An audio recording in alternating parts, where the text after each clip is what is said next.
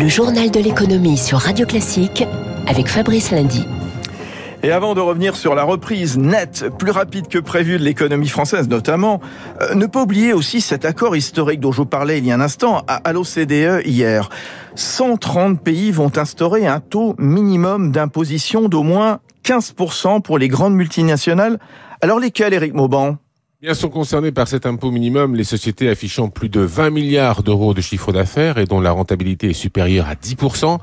Cela vise donc notamment les géants du numérique. Depuis des années, ces groupes profitaient des failles de la fiscalité internationale pour protéger leurs bénéfices au détriment des revenus publics. Eh bien, cette dérive sera bientôt terminée. Désormais, les grandes multinationales paieront leur juste part d'impôts partout dans le monde. C'est félicité l'OCDE.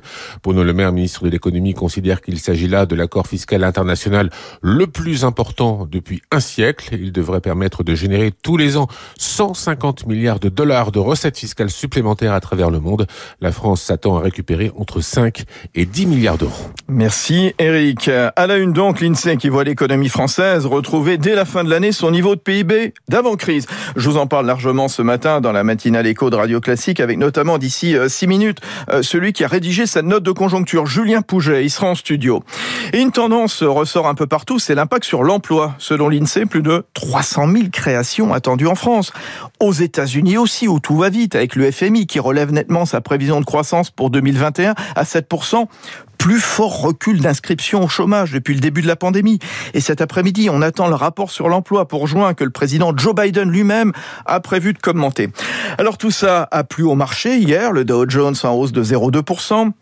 Nouveau record pour le S&P pour la sixième séance consécutive. Paris démarrait hier un nouveau trimestre en progression, plus 0,7%, 6553. Et déjà 18%, oui 18% de gains depuis le début de l'année. Il faut remonter 20 ans en arrière pour retrouver une telle performance. Alors comment l'expliquer justement? Écoutez Alexandre Ezez, stratégiste du groupe Richelieu. Les résultats des entreprises au premier trimestre ont été très bons et elles vont montrer des résultats exceptionnels tout au long de l'année. Je rappelle que en termes de croissance des bénéfices, on s'attendait euh, pour toute l'année 2021 à 32% de croissance des bénéfices. On atteint maintenant 45% de croissance des bénéfices. Donc les entreprises ont montré une forte résilience à la fois dans la crise, mais aussi dans le retour à une économie un peu plus vertueuse. Et puis on a eu des injections massives de liquidités de la part des banques centrales qui ont maintenu les taux d'intérêt très bas et qui ont permis de mettre en place des valorisations tout à fait en ligne par rapport aux croissances des résultats. La bourse de Paris est soutenue hier par le secteur pétrolier alors que se tient un sommet de l'OPEP visant à fixer les, quotas de production en août. Réunion qui se tiendra finalement euh, cet après-midi. Les cours ont retrouvé leur niveau inédit d'octobre 2018. Ils ont franchi la barre des 75 dollars le baril. Mais quel est le bon prix pour le pétrole dans ce contexte de reprise? L'enquête de Émilie Vallès. C'est un jeu d'équilibriste car du niveau de production dépend le prix du baril. L'idéal, c'est un prix du Brent entre 80 et 85 dollars, estime Benjamin Louvet, gérant matières premières chez Ophi Asset Management. Selon lui, il faut des cours élevés car les pays de l'OPEP sont très dépendants du pétrole, mais pas trop car sinon cela favoriserait la production américaine qui deviendrait alors rentable. Pour l'instant, les prix sont remontés sans que la production américaine reparte trop fort et l'OPEP est là aujourd'hui pour piloter sa sortie de crise de façon à éviter une reprise trop forte des pétroliers américains et de garder ses parts marché. Après une flambée de 45% depuis le début de l'année, des experts évoquent déjà un baril à 100 dollars pour les mois à venir. Cela pourrait freiner la croissance mondiale, s'inquiète Jean-Pierre Favenec, professeur spécialiste des énergies. Un prix du pétrole élevé, c'est un handicap pour la reprise économique. On a besoin d'énergie, de beaucoup d'énergie. On repart très vite dans ce domaine-là et donc on va avoir besoin à court terme au moins de pétrole. Donc le risque, c'est quand même qu'un prix trop élevé finisse par perturber la reprise économique. Et puis reste une incertitude que va faire l'Iran? En cas d'accord sur la question nucléaire, Washington pourrait lever une partie des sanctions contre Téhéran, qui pourrait alors augmenter ses exportations de pétrole. Mais pour ces experts, cela ne devrait pas changer profondément l'équilibre du marché. Dossier signé Émilie Vallès. Aux États-Unis, Hertz sort de la procédure de faillite. Aux États-Unis, le loueur de voitures se dit prêt à profiter du regain d'appétit pour les voyages. Alors justement, les vacances démarrent pour certains et les avions redécollent. On va tenter d'oublier les, les milliers d'avions cloués au sol durant la pandémie qu'il a fallu stocker, entretenir et qu'il faut désormais remettre à niveau. Reportage à Orly avec les équipes d'Air France, Eric Kioch. La 321 arrive, réacteur bâché dans le hangar Air France. L'oiseau d'acier s'arrête prêt pour son ultime examen avant de reprendre les airs. Déjà, les mécaniciens s'agitent, parmi eux Julien. Là, ça va être du débâchage. On va enlever toutes les protections qu'on a mis en place durant le stockage. Ça nous est déjà arrivé de trouver des nids d'oiseaux, la corrosion sur des entrées d'air. Ces défauts-là sont traités avant la remise en vol de l'avion. On vérifie les réacteurs, le déploiement des ailes, l'état de la carlingue avant de monter les marches vers l'intérieur.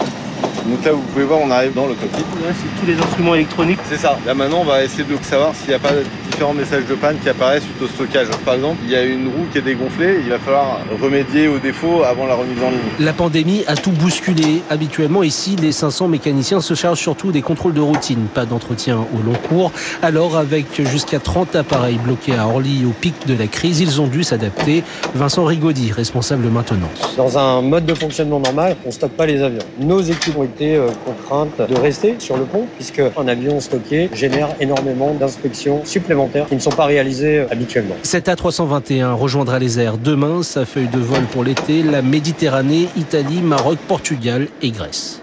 Voilà le reportage d'Éric Cuoche pour Radio Classique. Il est 6h46, toujours plus de contrats pour Alstom qui va fournir de nouveaux tramways aux villes de Nantes et de Magdebourg en Allemagne. Reprise, on continue et c'est Alexandre Ezès de Richelieu Finance qui l'évoquait tout à l'heure, la résilience des grandes entreprises et le chemin pris vers une économie vertueuse. Témoignage avec le numéro 1 mondial du luxe, LVMH, qui va créer un centre de recherche mondial dédié au luxe durable et digital sur le plateau de Saclay au sud de Paris d'ici 2024 ou 2025. Précision d'Hélène Valade, c'est la directrice développement environnement de LVMH. Il y a un certain nombre d'enjeux qui sont partagés d'ailleurs par euh, les maisons de LVMH autour par exemple du packaging. Comment peut-on euh, casser les codes actuels du packaging pour qu'ils soient euh, plus compatibles avec l'ensemble des enjeux environnementaux La recherche sur les nouvelles matières premières? Comment peuvent-elles être plus éco-conçues, plus régénératrice finalement de la nature et de l'environnement. On n'est jamais au fond euh, sûr d'avoir la bonne solution et on éprouve ce besoin de challenger un certain nombre euh, d'axes nouveaux.